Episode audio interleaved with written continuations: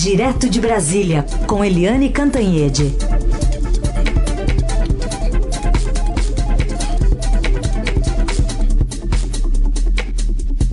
Oi, Eliane, bom dia. Bom dia, Raíssen, Carolina, ouvintes. Bom dia, Eliane, bem-vinda. Vamos começar falando sobre essa semana no Congresso Nacional, que tem, acho que talvez a principal pauta, que deveria ser talvez a reforma administrativa, que não se sabe se vem mesmo, mas essa questão envolvendo o orçamento impositivo, né? É amanhã que os parlamentares vão decidir, né? Olha, Carolina, hoje está prevista uma reunião do presidente Jair Bolsonaro com os presidentes da Câmara, Rodrigo Maia, e do Senado, Davi Alcolumbre. Vamos ver se vai ter mesmo reunião, porque o Rodrigo Maia está previsto voltar de viagem hoje. Hum. Não sei se, enfim, a compatibilização de agendas, enfim, vai funcionar. Mas está prevista essa reunião porque amanhã vai ter, uh, vai ter votação no Congresso exatamente pelo orçamento impositivo positivo. E há uma forte possibilidade de os parlamentares derrubarem os vetos do presidente Jair Bolsonaro. Isso tudo é, não é só uma questão técnica do orçamento, de quanto vai para o governo, quanto o governo pode mexer, quanto tempo o governo tem para mexer, se são só 90 dias, como gostaria o Congresso, é, e aquela questão muito grave de uma só pessoa, que é o relator do orçamento, ter tanto poder né, de gerenciar uma quantia tão grande. Não é nada disso. O que está por trás nesse momento é o ambiente beligerante entre Palácio do Planalto e é, Congresso Nacional. Eu falei Palácio do Planalto e não especificamente o presidente Jair Bolsonaro, porque o presidente divulgou aqueles, divulgou ali no WhatsApp dele aqueles é, vídeos convocando as pessoas contra atos que vão ser, no fundo, contra Congresso Supremo. Mas, além dele, também o general Augusto Heleno já chamou os parlamentares de chantagistas, encerrou a frase com palavrão, é, também perguntou por que, que o povo não, não vai para a rua, enfim. Então, o ambiente está muito deteriorado e uh, a gente fica perguntando, né? Cadê a reforma administrativa? O presidente já assinou. Será que vai essa semana para o Congresso? E a proposta do executivo para a reforma tributária? Também ninguém sabe, ninguém viu. Ou seja, essas é, brigas, essas briguinhas, essas, é, é, esse tumulto institucional, né, ele não apenas atrapalha o próprio governo, como atrapalha o Congresso, mas o pior disso tudo é que atrapalha o país, porque as coisas não andam, não, não andam. Né? Se você tem o Congresso conflagrado, batendo de frente com o governo, o governo xingando os parlamentares e o Congresso, como é que você vai é, votar e discutir, e negociar uma reforma tão complexa como a tributária, uma reforma é, que mexe com tantos interesses, inclusive com interesses eleitorais do presidente, como a reforma administrativa? Mas o fato é que a sessão é, para definir o orçamento é, impositivo está marcada para amanhã, terça-feira, e seja o que Deus quiser. Muito bem, a gente vai acompanhar essa semana. Na agenda do presidente ainda não tem nada previsto, né? Tem, esse encontro ainda não entrou, mas eles podem atualizar ainda ao longo do dia, né? Agora estou vendo que tem um encontro com o diretor da Agência Nacional de Vigilância Sanitária. Será que tem coronavírus na pauta, Helene? Ah, sim, com certeza, né? Assim, o coronavírus, ele, a gente está vendo, né? Era, esse era pulo de 10. 10 entre 10 especialistas em epidemiologia sabiam e alertavam que o vírus chegaria ao Brasil. Você já tem dois casos confirmados e 252 suspeitos, com um crescimento muito alto, muito rápido do número de suspeitos. Isso era do processo, da dinâmica da, do, do contágio, e esses dois contaminados brasileiros, um deles inclusive do mercado financeiro, eles foram contaminados em viagem a Itália, que é o epicentro do mundo ocidental do caso do, do é, coronavírus. O presidente vai se encontrar com, com o representante da Anvisa, é importante, e é importante porque o presidente tem que mostrar que está acompanhando, que está atento, enfim. Presidentes são para essas coisas, tem a simbologia do cargo. Agora, o Brasil está é, fazendo o que pode está identificando os casos. Os nossos é, pesquisadores merecem aí parabéns, porque conseguiram rapidamente o sequenciamento genético do vírus. É, e agora está se correndo atrás do prejuízo para tentar importar imunoglobina, que é a única coisa que pode ter alguma eficácia nos casos graves da contaminação no futuro. O fato é o seguinte: o vírus chegou, o vírus está aí, é, é, preciso saber em que momento ele vai começar a se reproduzir dentro do Brasil e isso é considerado, de certa forma, inevitável. O importante agora é remediar, inclusive com a imunoglobina. Vocês viram que a China já bateu no teto e a tendência agora é de começar a arrefecer na China, mas os Estados Unidos estão só começando, já tem duas mortes, uhum. né? E toda hora a gente tem informações de que outros países estão recebendo. Já tem aí 60 países que têm pessoas contaminadas. Ou seja, o Brasil, evidentemente, não ficaria fora disso mas não há motivo para pânico. É todo mundo lavar a mão, ter cuidados, etc é, e saber que a letalidade é muito baixa, por volta de 2,5%. É.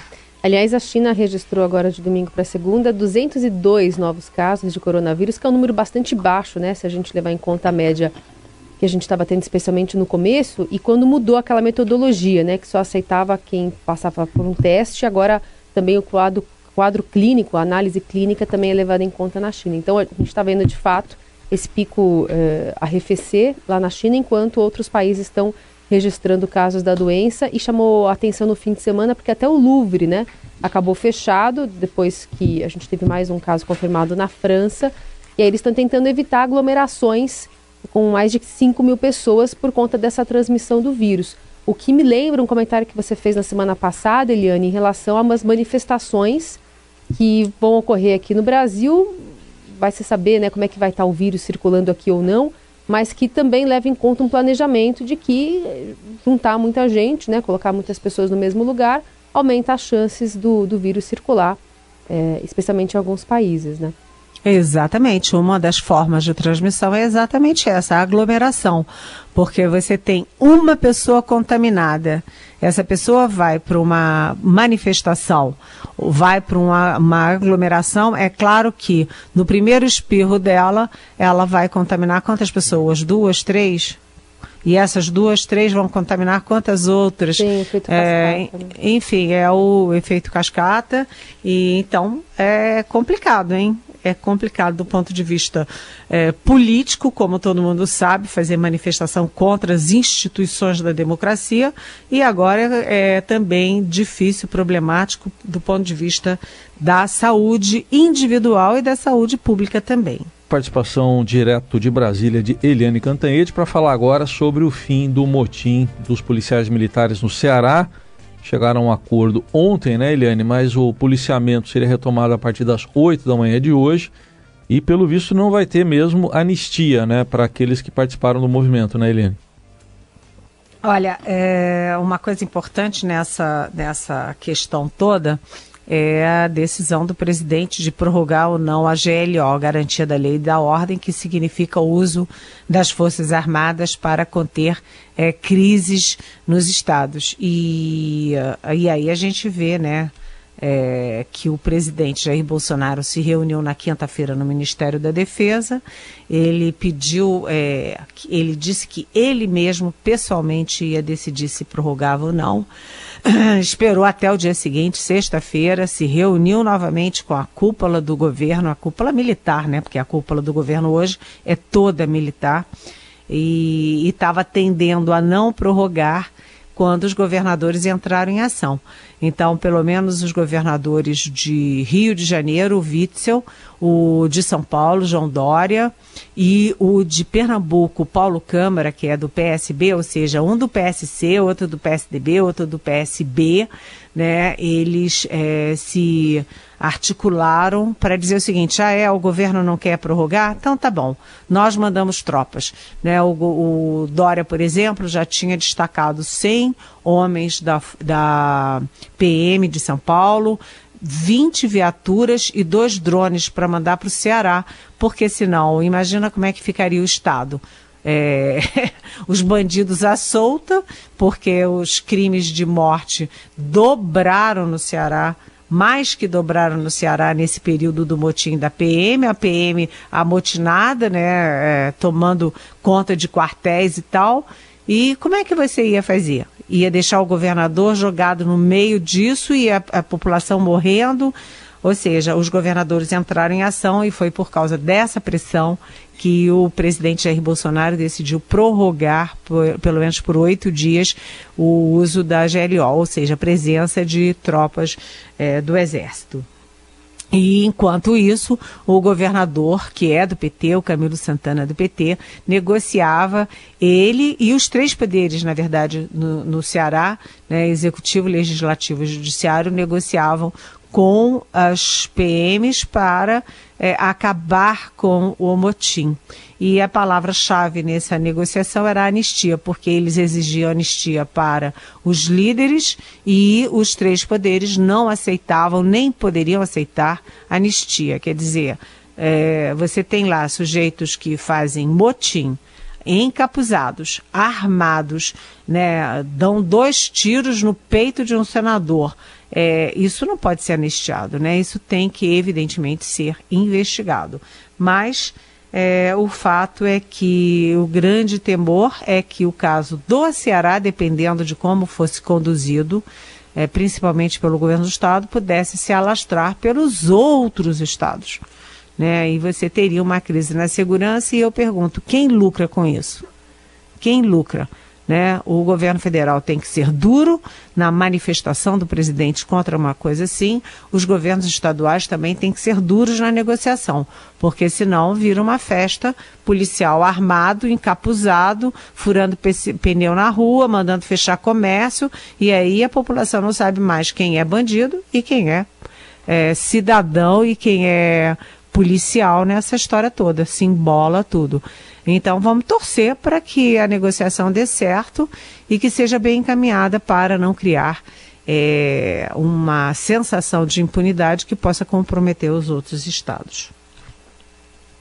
Eliane, vamos falar também sobre. Bom, a gente não tem, na, na verdade, os números atualizados né, das mortes em decorrência desse motim dos policiais. São pelo menos 170, mas a Segurança Pública deixou de, de fazer essa atualização.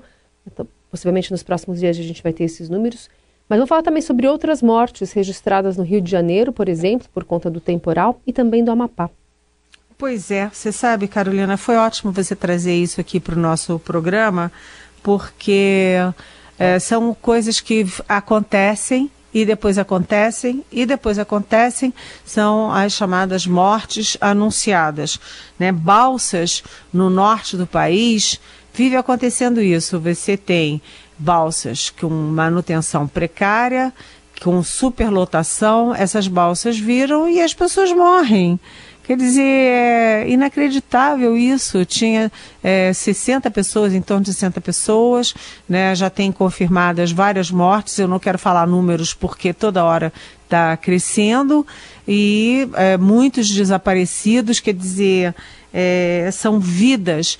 E como são bem no extremo norte do país, as pessoas tendem a não dar é, importância devida. Sim, é importante, sim, são vidas de brasileiros, cidadãos, cidadãs, crianças, né, que são colocadas em risco até que os acidentes acontecem. Vive acontecendo. E no Rio de Janeiro é o que a gente viu no, no resto, né? As cidades são impermeabilizadas, chove, é, aí você vai ver que as construções são feitas no lugar errado, que não tem fiscalização, aí os morros deslizam, aí morre gente, né? Até ontem havia quatro mortos, não sei como é que está essa contabilidade macabra nesse momento, mas são coisas que são preveníveis e que vão acontecer novamente na próxima chuva, vão acontecer novamente é, nos, nas nossas embarcações mal fiscalizadas no norte do país. E assim os brasileiros vão morrendo, né? É muito preocupante tudo isso. O Eliane, o prefeito do Rio, Marcelo Crivella, fez uma live ontem sobre isso, com várias outras autoridades ao lado. Ele jogou na conta da parte do problema, na conta da população, e para ficar numa palavra que você mesma usa aqui, de um modo peculiar. Vamos ouvir o que ele disse. Todas as encostas nossas são perigosas, mas aonde descem as águas predominantemente, chamado Talvegs, e as pessoas gostam de morar ali perto porque gastam menos tu para colocar cocô e xixi e, e, e ficar livre daquilo, Tá aí, é. uma explicação dele.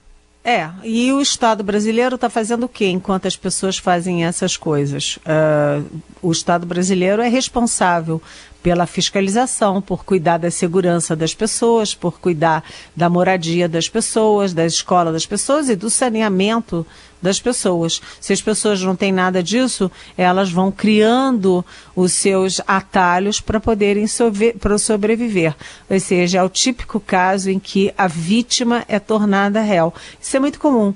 Aliás, o prefeito Crivella, no Rio de Janeiro, ele está numa situação curiosa, porque uma hora ele é petista, ele foi ministro do governo Dilma, petista que eu digo é assim, aliado dos petistas, ministro no governo Dilma, depois, quando interessa, ele vira bolsonarista, aliado aqui ao Palácio do Planalto do novo governo, e ele está buscando é, sobrevivência e buscando votos para a eleição de outubro. Mas a situação dele é muito precária porque é, ele, na verdade, não tem partido, não tem não tem o que mostrar e a única base dele acabou sendo a base evangélica. Tem que saber se é é suficiente e se os evangélicos também não estão alertas para as calamidades uma atrás da outra que a gente vai vendo no Rio de Janeiro, né? Eliane, tem mensagem aqui da Raquel Ribeiro, a nossa ouvinte, que quer saber sobre é, o ministro Moro mandar investigar um grupo de punk, na verdade é um festival, né, por, por um cartaz ofensivo contra o presidente Bolsonaro. Ela quer saber se isso não fere a liberdade de expressão e se não há coisas mais importantes e graves para Moro mandar investigar. Então, se referindo a, ao Facada Fest, né, que deve ser realizado lá no Pará, e tem diversos cartazes, né, na opinião de muitas pessoas, ofensivos em relação a uma, a uma é, crítica bem forte ao, ao presidente Bolsonaro. Olha, é, bem-vinda, Raquel, muito bem-vinda, obrigada pela pergunta. É uma questão delicada, porque esse Facada Fest, na verdade, ele, esse nome, inclusive, foi criado antes da facada é, do presidente Jair Bolsonaro, antes da campanha de 2018. Ou seja, não foi criada por causa dele. Agora, de qualquer jeito, eu acho de profundo mau gosto você ficar é, fazendo graça ou fazendo esse tipo de coisa com uma facada de quem quer que seja, e, inclusive, talvez, principalmente do presidente da República.